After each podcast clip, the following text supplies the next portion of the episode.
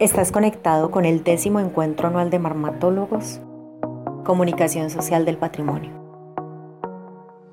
de cuándo me voy a ganar un buen chance. Y aquí pasa lo mismo en. Yo tengo la expectativa diario de cuándo voy a encontrar una beta con más oro.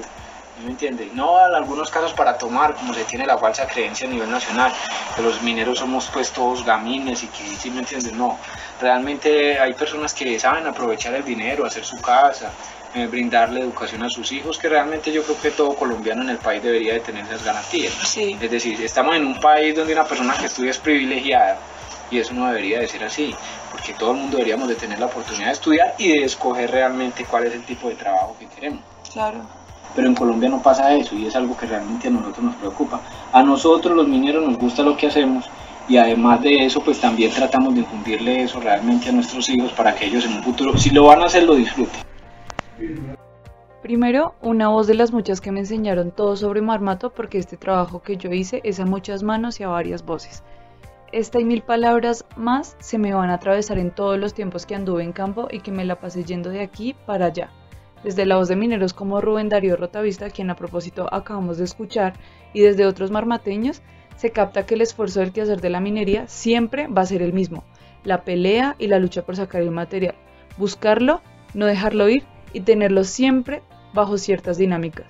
Compartirlo para conseguirlo, tener la ropa de pelea para poder conseguir a diario el mineral que le sostiene la vida.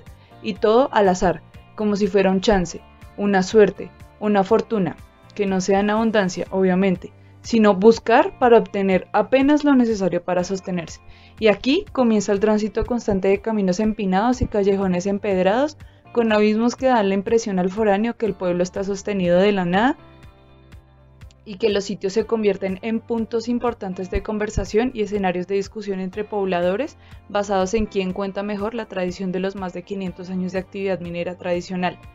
Como antropóloga, decidí usar el recurso de la etnografía para recoger de la manera más limpia, por decirlo así, todo lo que iba a escuchar y aprender dentro de las minas para relatar unas vidas que se mueven a través de los flujos de un material aurífero que está contenido en un cerro que sostiene a gran parte de la población de Marmato. Para, desarrollar toda mi investigación, decidí hacer una estructura basada en todo desde lo que aprendí y sentí en campo, como amistad que hice con muchos de los marmateños. Mi interés se desarrolla alrededor de lo que se crea como la viveza del oro, y en campo alcanzo a captar todo un sistema de creencias alrededor del mineral y a su vez a la extrañeza de la tierra, pues así como el oro también contienen cierta vivacidad pues más allá de que la montaña funciona como un contenedor del material, entendamos que no solamente el oro es quien se mueve y responde a ciertas actitudes del minero, va a estar también la tierra. Por eso aquí la mina se descubre como lugar en donde el minero desarrolla todo tipo de hábitos, formas de estar, de ser dentro de la tierra y todo como alrededor del la búsqueda del material pero también eh, la mina se convierte, y la tierra obviamente, se convierte en un espacio que el minero considera como su segunda casa. Y esto porque no solo se sustenta en que el minero permanece siempre la mayor parte de su tiempo metido allí, horas y horas de trabajo arduo, sino que la mina por dentro va a tener una organización para sostener la casa y un tipo de habitantes que se tienen que relacionar necesariamente para lograr sostenerla. El que habita, la trabaja y la cuida, la mina es como una casa, va a tener unos arreglos y una organización que se debe mantener. La humedad, el calor y la saturación de gases que contienen estas minas es con lo que tiene que lidiar el minero en la búsqueda del oro. Se habitúa a estar adentro de la tierra y a vivir de lo que posiblemente le puede dar. Pero pensar en la agencia que el oro y la tierra tienen también me hizo sentir que, pues pensar a través de las cosas y de conceptos familiares que manejan obviamente los mineros, es el alcance de la propuesta metodológica que yo llegué a construir para abordar todo lo que significa ser minero desde sus propios términos, en su estar y vivir dentro de la montaña. Así pues, con la viveza de la tierra y la del oro, voy a arrancar describiendo detalladamente las reglas de convivencia que hay dentro de una mina. No como puramente de protección y de seguridad, sino también de ser amable con la mina, con el oro y con la tierra, en su trabajo día a día, de sentir en que estos espacios hay unas organizaciones y unas formas de comportamiento para que la tierra no se le venga encima. Los silencios y los sentidos que se deben desarrollar para captar cada movimiento de la tierra o del oro se encuentran como un telón de fondo de lo que está detrás de ese objeto animado al que se quiere agarrar, es decir, el oro.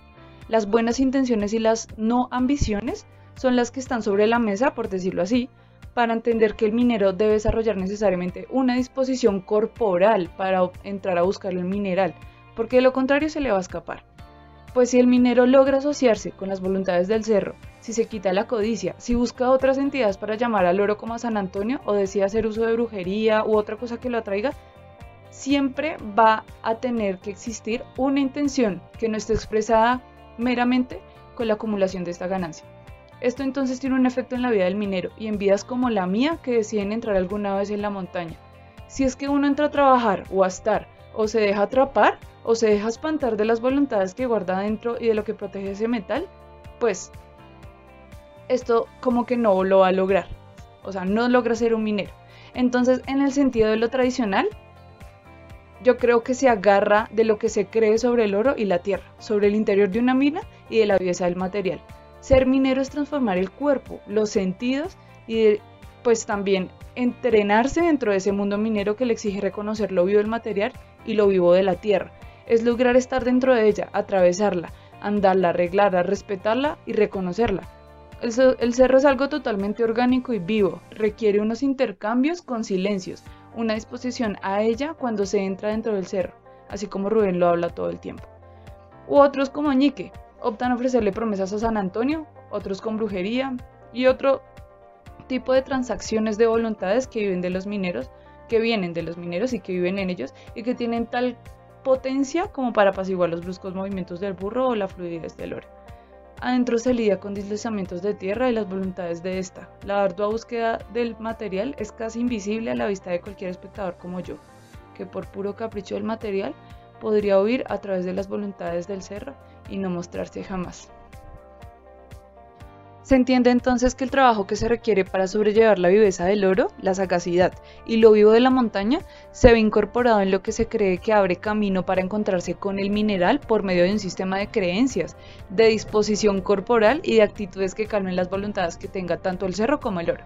Aunque me quedé un poco corta de todo lo que logré recoger y entender en campo, la gente minera con la que estuve trabajando mucho tiempo me va a hacer pensar en los lugares donde reside la vida misma no la minería simplemente como una forma de vida y de sino lo tradicional y todo el sistema de creencias que crea puentes consistentes entre los humanos y lo que está en el mundo de los objetos que claramente ostentan una vida.